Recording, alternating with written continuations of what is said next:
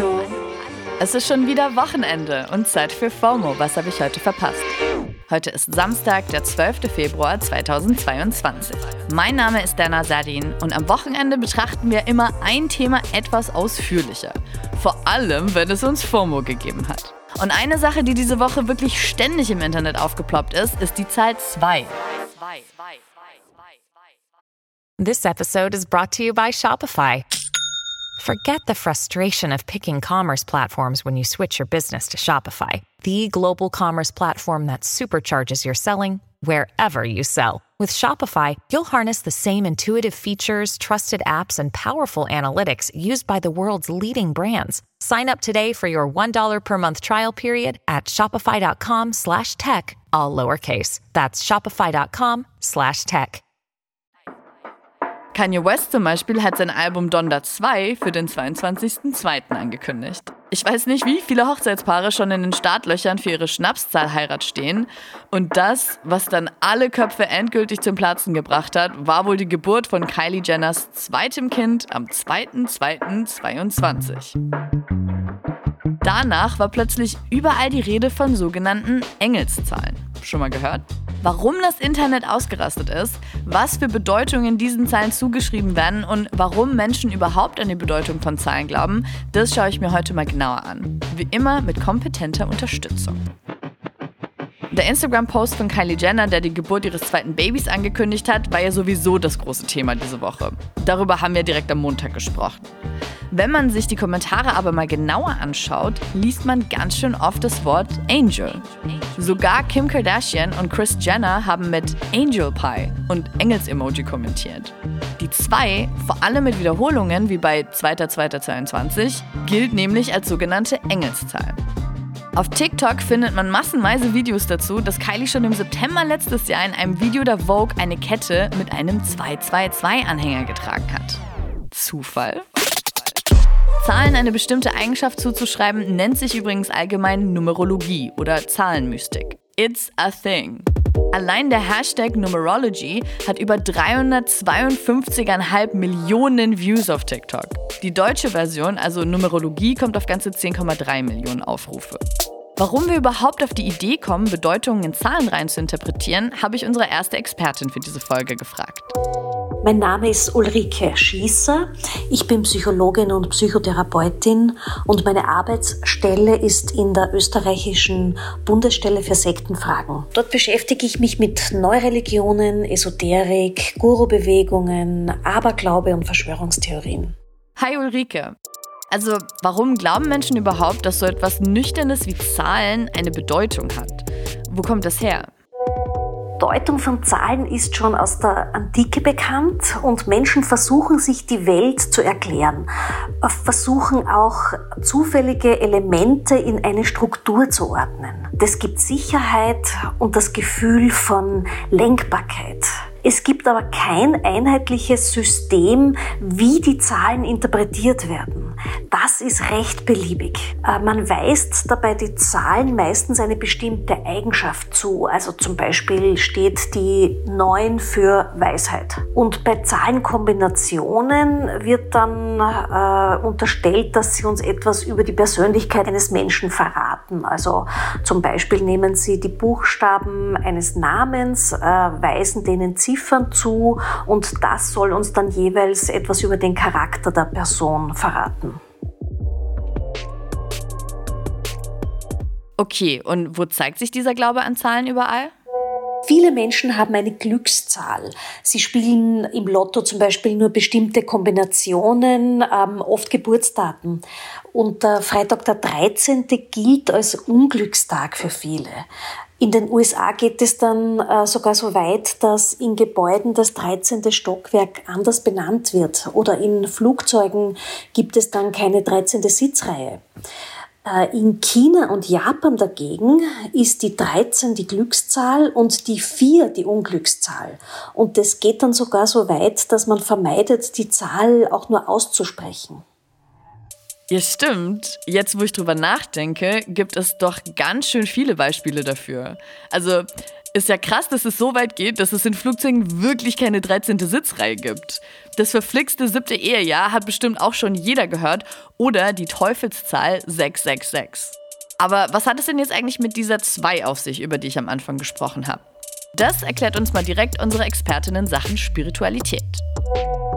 Hi, ich bin Jana. Ich arbeite im Coaching und im spirituellen Bereich. Ich gebe verschiedene Readings äh, mit der Hilfe von Tarot und Oracle-Karten, channel dabei auch Messages, habe also Psychic Abilities und ja, arbeite in dem Bereich nun seit etwa einem Jahr.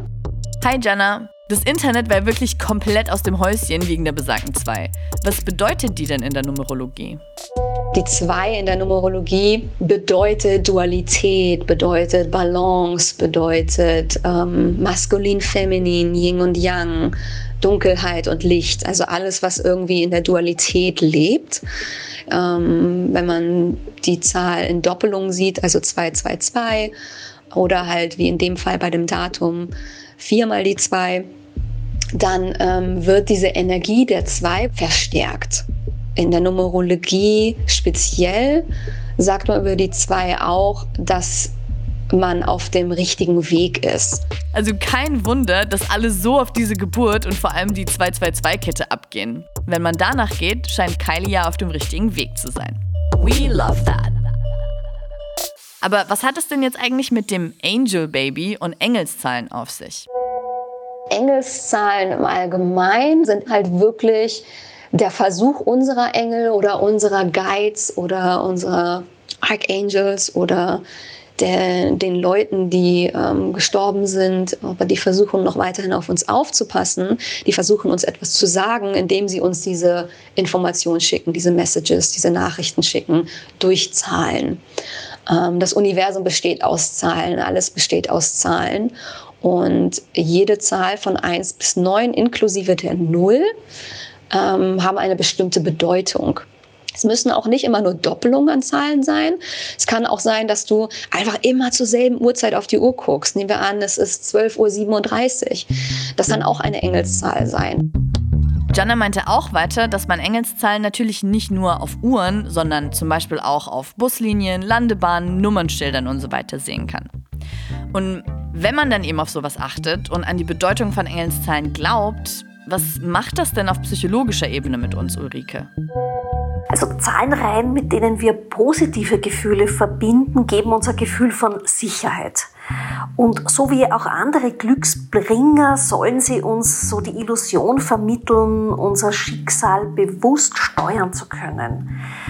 Wenn ich aber Entscheidungen davon beeinflussen lasse, kann Abhängigkeit entstehen und es kann auch Ängste auslösen. Also wenn ich überzeugt bin, dass Freitag der 13. ein Unglückstag ist, bin ich an dem Tag vielleicht angespannter, fehleranfälliger. Ich werde auch alles, was da passiert, bedrohlicher erleben. Das heißt, Aberglaube vermittelt scheinbar Sicherheit, aber zu dem Preis, dass ich mich dann vor Unglücksbringern umso mehr fürchten muss. Klar, macht Sinn. Also irgendwie sollte man versuchen, da die Balance zu finden. Es gibt ja zum Beispiel auch die sogenannten Life Path Numbers. Das sind auch jeweils Ziffern von 0 bis 9 und die gelten dann als Glückszahl oder Lebenszahl. Also um die zu berechnen, nimmt man einfach die Quersumme der Ziffern vom Geburtstag und macht es quasi so lange, bis eine einstellige Zahl am Ende übrig bleibt. Und das ist dann die eigene Glückszahl. Und die soll eben was über die wahre Bestimmung im Leben aussagen. Also was man so für einen Charakter hat, welcher Job gut zu einem passt und so weiter. Ulrike, sag mal, wie viel Gewicht sollte man den Zahlen und ihre Bedeutung im Alltag und bei Entscheidungen geben? Also sollte man jetzt den Job zum Beispiel nach der eigenen Glückszahl auswählen? Es ist keine gute Idee, wenn eine Firma die Bewerber nach numerologischen Gesichtspunkten auswählt. Oder wenn ich mich bei der Partnerwahl davon beeinflussen lasse, welche Quersumme die Buchstaben seines Namens ergeben. Alle diese Zahleninterpretationen sind letztendlich völlig beliebig. Und wer wichtige Entscheidungen davon abhängig macht, der gibt letztendlich die Entscheidung aus der Hand. Genauso gut können Sie eine Münze werfen. Ja, also die Verantwortung fürs eigene Leben sollte man nicht komplett aus der Hand geben. Sehe ich. Danke, Ulrike. Und auch Janne hat noch einen wichtigen Hinweis. Was ich noch wichtig finde bei dem Thema zu sagen, ist, dass man einfach sich selber vertrauen sollte. Also wenn man irgendwelche Zahlen sieht, wirklich ist das Einfachste, einfach mal zu googeln und zu schauen, was bedeuten diese Zahlen.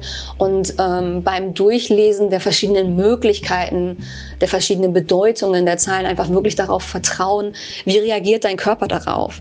Ähm, und nicht dein Kopf, also versuche es nicht zu rationalisieren, sondern wie reagiert dein Körper darauf? Wenn du jetzt eine bestimmte Bedeutung liest und das ist die dritte von zehn Bedeutungen und dabei fängt dein Körper an zu kribbeln oder du kriegst Gänsehaut oder du hast einfach ein ähm, spezielles Bauchgefühl, was dir in dem Moment sagt, ey, das fühlt sich so richtig an und fängst an, irgendwie über Dinge in deinem Leben nachzudenken, die das bestätigen, dass sich das richtig anfühlt, dann vertraue darauf, dass du im Inneren auch irgendwie immer weißt, was das Richtige für dich ist.